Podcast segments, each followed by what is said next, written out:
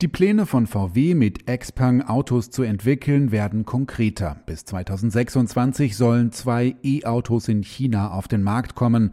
Man wolle gemeinsam Fahrzeug- und Plattformteile entwickeln und nutzen, um die Kosten zu senken, heißt es in der Erklärung.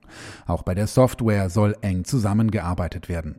Im vergangenen Jahr war VW bei Xiaopeng, wie das E-Auto-Startup auf Chinesisch heißt, mit umgerechnet rund 650 Millionen Euro eingestiegen, mit dem Ziel, gemeinsam Autos für den chinesischen Markt zu entwickeln. Volkswagen steht in China unter Druck. Zum einen hat der deutsche Automobilkonzern erst kürzlich die Marktführerschaft nach Jahrzehnten an den chinesischen Konkurrenten BYD abgegeben. Gerade bei Elektroautos kaufen Chinesinnen und Chinesen bevorzugt heimische Modelle, die vielen als moderner gelten. Zum anderen sieht sich Volkswagen in Xinjiang Vorwürfen wegen der Verstrickung in Zwangsarbeit ausgesetzt. Der VW-Konzern betreibt in dem westchinesischen Landesteil neben einem Werk auch eine Teststrecke gemeinsam mit einem lokalen Joint Venture Partner. Beim Bau der Teststrecke sollen nach Recherchen des Handelsblatts uigurische Zwangsarbeiter zum Einsatz gekommen sein.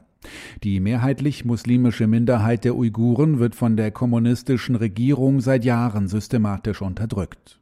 Xpeng oder Xiaopeng ist eines von mehreren E-Auto-Startups, das in den letzten Jahren groß geworden ist, nachdem Chinas Staats- und Parteiführung den Ausbau der E-Mobilität zum wirtschaftspolitischen Ziel erklärt hat.